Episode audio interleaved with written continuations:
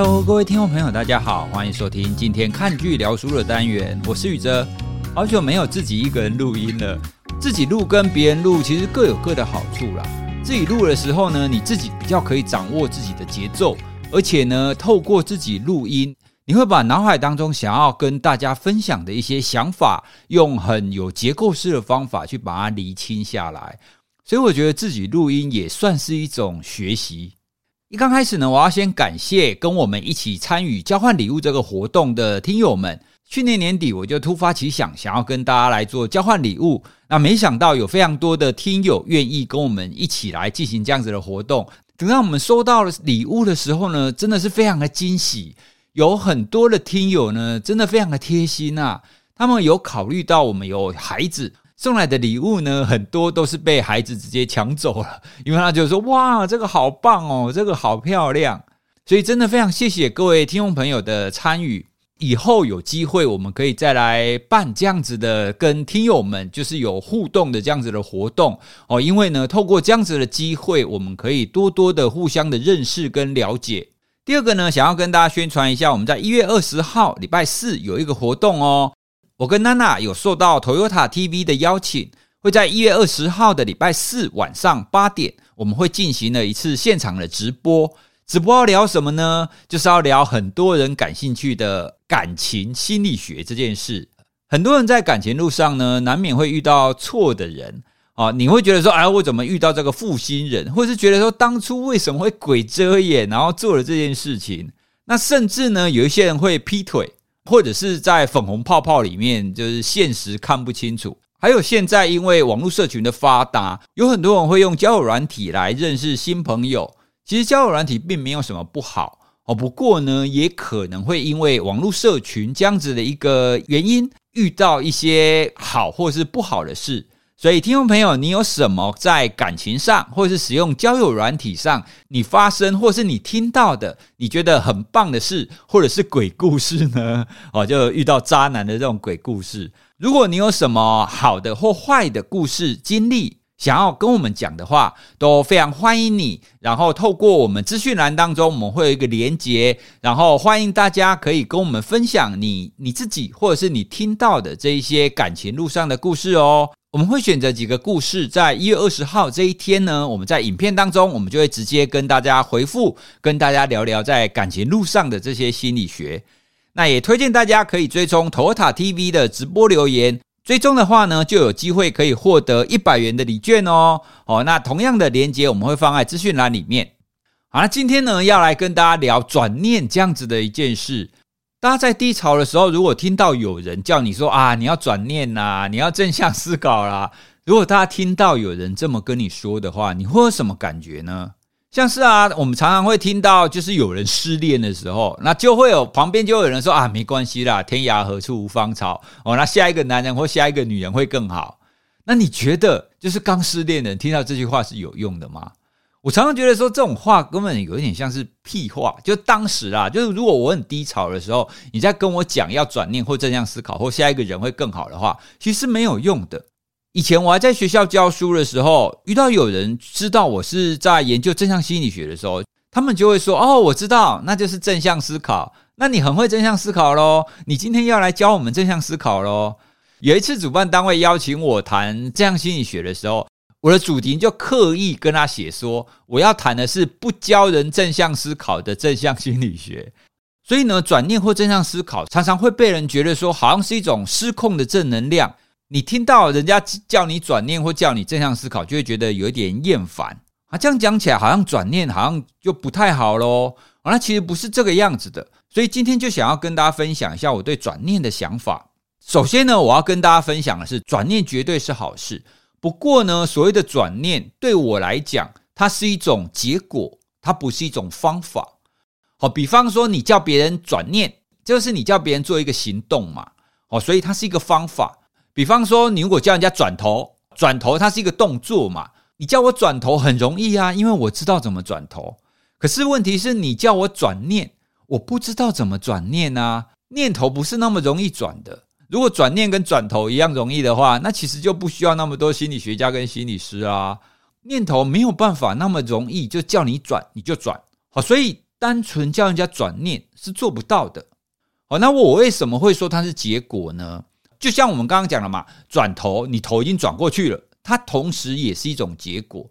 那念头也一样，如果你本来是在比较负向的念头或负向的想法的话，如果你可以转到另外一个方向，你看到另外一种想法或另外一个选择的时候，这样子对你来讲就产生了多一个选择，你就不需要在那边钻牛角尖。所以呢，这就是我对转念的看法。你不能直接叫人家转念，但是呢，它是一个好的结果。刚刚提到啊，转念是让自己多一个选择，或者是我们说看到更多的可能性。因为如果你可以多一个选择，看到更多的可能性的时候，你就不会执着于你本来的那个不好的念头。比方说，我以前在练跑的时候，因为那个时候为了要参加马拉松哦，所以我会找一条路，然后可以让自己路跑跑很远。那时候我最常跑的是在高雄爱河的河堤旁边那一条路，一直跑，你可以跑上个十几公里。我一刚开始在跑的时候啊，我非常不喜欢在跑步的路上遇到红绿灯哦，因为那时候觉得说，诶，跑步我就是要一直跑啊，我停下来好像就有一种被中断的感觉，而且也听过有人说，诶，不行哦，你如果跑步直接停下来不好哦。哦，所以我如果遇到红绿灯，我还要在那边原地踏、原地跑，我觉得这样有点蠢。哦，所以一刚开始我在练跑的时候，我遇到红绿灯，我很不开心。可是呢，后来我非常想要遇到红绿灯，你知道为什么吗？哦，因为后来因为我开始接受教练的训练，然后教练就会开给我课表嘛。那后来开课表之后，我一次都要跑很远，我要跑上二十公里左右。哦，所以那个时候我就觉得，哦，跑二十公里好累哦。可是呢，因为教练会看记录，所以我不能随随便便停下来啊。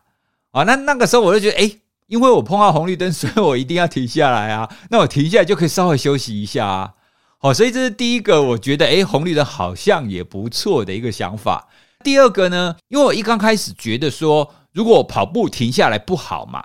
可是我后来有看到另外一些说法。所谓的跑步停下来不好，是指你突然停下来很长的时间哦，这样的确不太好。可是我们在停红绿灯，其实不会停很久哦，停红绿灯大概只停个十秒、二十秒而已。那那样子的停顿，对于你跑步这件事，其实不会有太大的影响的哦。就像我们在跑马拉松嘛，我们跑马拉松的时候，我们经过喝水站也是会停下来喝水啊，这其实是同样的概念。所以我后来就变成是很喜欢遇到红绿灯的。就是同样的事件，同样是跑那一条路，然后同样遇到红绿灯这件事，我本来很不喜欢，但是后来变成说，诶，不错哦，我还蛮喜欢的。当你在做同样的事件，你扩展了你的思考，你就会有不一样的想法。那当你有不一样的想法，你就会有不一样的选择。那这个选择呢，可能就会比你本来的那个那个念头还要更好。哦，所以这就是我说的，其实转念是让自己多一个选择。而不要让自己锁死在本来那一个让你不开心、让你觉得忧郁啊、让你觉得低潮的那样子的一个念头。那这样说起来，其实转念的确是不错。可是呢，就像我一刚开始讲的，转念困难的是在于是怎么做哦。所以呢，实务上是怎么进行？之前有人问我，我也说不上来。那直到呢，我看到赖佩霞老师他出了一本书，叫《转念的力量》。哦，那我在翻阅这本书的当中，我看到它当中提到了四个方法。那我看到前两个方法的时候，我就顿悟了，因为我发现他讲的前两个方法跟我自己的方法是一样的。哦，那书里面有提到呢，你要做转念的时候，你在前面，你第一个就是要问你自己说：真的吗？第二个提问呢，是再进一步的问自己：我能够确定这件事是真的吗？哦，那我看到这两个提问的时候，我就发现，哎，对，这个跟我自己在转念的过程几乎是一模一样的。哦，因为我在很多事情上的转念，也都是由质疑自己开始的。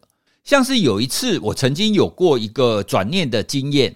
那一次啊，是我要带女儿从停车场回家。哦，因为那个时候我们停车场是住在外面，那从停车场回到我家呢，大概要走路十分钟，然后中间会经过一个公园。哦，所以我牵着她，然后经过那个公园。正常成年人要回家的方法是，我们走直线嘛，我们就要直线走，你才会是最短最近的道路啊。哦，所以我就牵着女儿，想要直直的走回家。可是问题是，三岁的小孩他不会跟着你直直走。哦，所以当他经过公园的时候，他看到旁边有一块石头，他就想要走过去，然后跳上石头，然后嘛石头在那边跳一下，或者是他在地上看到有一条线，他就跑过去，他就想要沿着线走。所以有一次，我在牵着我女儿要直直走回家的时候，他就一直拉着我，要拉着我去旁边，他要去跳一下，要去旁边走一下。我当时就很不开心。我会觉得说：“吼、哦，你这个小孩怎么那么麻烦？我们要赶快走回家啊！你这样到处乱绕，你这样子，我们回家的时间就变长了。”诶，可是呢，我就突然噔的想了一下，我想说：“诶，我之所以会认为要直直的走回家，这是我内心当中，我觉得走回家，你就是要直直走回去，这样才是最快最好的。但对小孩子来讲，也是这个样子吗？小孩子认为走回家最重要的是什么？”是最快的时间到达吗？不是，对我女儿来讲，走回家最优先要考量的是我怎么快乐的走回家。好，所以呢，她在公园，她看到一个石头，她就像去蹦几下，然后她看到什么有趣的东西，她就要想要去碰一下。当我理解到这一点的时候，我就发现我们有两个选择，第一个就是最快走回家，第二个呢是快乐的走回家。好，你要做哪一个选择？当然，如果是我自己的话，我当然可以用最快走回家的方法。可是今天我牵着我的女儿，如果本来直线走回家花十分钟，快乐的走回家要花十五分钟，多花这五分钟可以让我的女儿快乐，那有什么不好吗？那蛮好的啊，对不对？哦，所以呢，当时我就体悟到这一点。我们常常很多会觉得不开心，是因为你自己心目当中有一个属于你自己的标准。你认为这件事情就是应该要这么做，可是呢，其他人他不见得是这么认为的。其他人的标准可能跟我不一样，所以呢，在这件事情我就学习到，其实我们很多的时候，你不需要执着在你自己本来的那一个标准、本来的那一个方法上，还有其他的方法可以达到同样的目的，只是呢，它可能比较久一点，但是呢，它可能带来的就是比较快乐。哦，所以这个是我从就是带女儿回家这样子的生活事件上所体悟到的，我自己转念的一个方法，跟刚刚跟大家聊的赖佩霞老师他所提到的那个方法，质疑自己，它其实一样的。我会思考我的标准是绝对正确的吗？赖佩霞老师所提到前两个提问都是问自己说：真的吗？这样子的念头真的是对的吗？原来我们可以透过询问自己。对这件事情还有没有其他的选择？当你可以想到其他选择的时候，你会发现路是比较开阔的。你会发现你不需要执着在原本的那个牛角尖里面。这个是我觉得蛮好的一个让自己可以转念的一个方法。就像我刚刚跟各位分享的一样，对我来讲是对的，可是对孩子来讲真的是对的吗？当我们换个立场或换个角度去思考，你会发现这不是绝对正确的。其实有很多方向，其实有很多方法是可以去尝试哦。所以对我来讲，其实转念就是去检视自己内在的标准。你会发现，其实选择不止一个。而当你有其他的选择的时候，你就不用那么执着啦，你就不用那么痛苦了，对不对？谈到这边，我们分享的就是转念，并不是叫你从 A 选择直接跳到 B 选择去。转念真正的意涵是让你自己去发现，你有其他的选择。你发现有其他的选择，而接下来你可以主动的去选择，说好，我要选择 A 还是选择 B？就像我刚刚说的嘛，我回家的方法有走直线跟让孩子快乐这两个选择啊。你要做哪一个选择，并不是说最快或者是快乐哪一个选择就绝对正确的，而是你愿意怎么做。所以，当你可以有不同选择的时候，你就可以有多一点的控制感。转念之所以会让你心情好过一点。并不完全是来自于你最后出现的选择是正确的，重点在于你有多个选择，哦，因为当你有多个选择的时候，你就可以有控制感，哦，你就不会觉得说啊，我都被逼，我被迫要怎么样。当我们觉得被迫，你没有选择的时候，你自然会低落嘛。之所以会习得无助感，就是你发现，当你做这件事情都会导致不好的后果，而你没有第二条路走。当你没有第二条路走的时候，你当然会觉得很难过。可是，当你可以帮你自己发现第二个选择，甚至第三个选择的时候，其实你是有控制感的，你是有选择权的。即便第二个选择、第三个选择也不会是完美的选择，但终究你有其他的选择，你不需要困在你本来的那一个牛角尖里面。所以呢，我认为转念其实是让自己有看见更多的可能性，你就会知道你怎么样去帮自己做抉择，而不会变成是我应该要怎么样，或是我被迫要怎么样。所以呢，今天要跟大家分享的是，转念真的是好东西啦。只是它被误解的地方在于说，大家都会直接叫别人去转，这不是一件容易的事啊。转念是后来的结果。当你已经转了以后，你可以知道自己念头已经转变了。但是你还没有办法转的时候呢，你需要先透过指引你自己，然后去找到更多的选择以及更多的可能性。哦，这样你才有办法转过去喽。所以这是今天呢，想要跟大家分享关于转念这样子的一个概念。当然，转念的方法有非常多种啦。刚刚跟大家分享的是我自己的方法，然后赖佩霞老师在《转念的力量》这本书里面呢，他有同整他的四个步骤。我觉得从这四个步骤去做的话，也大致上会得到跟我同样的结果。哦，所以听众朋友，如果你想要更了解关于转念的话，也推荐大家可以去参考赖佩霞老师的《转念的力量》这本书。那关于这本书的资讯，我们也会放在资讯栏当中。好，如果大家感兴趣的话，也可以去参考。那今天的看剧聊书就跟大家分享到这里喽。那也希望大家可以透过这样子的介绍，可以对一些好的书籍可以有一点了解。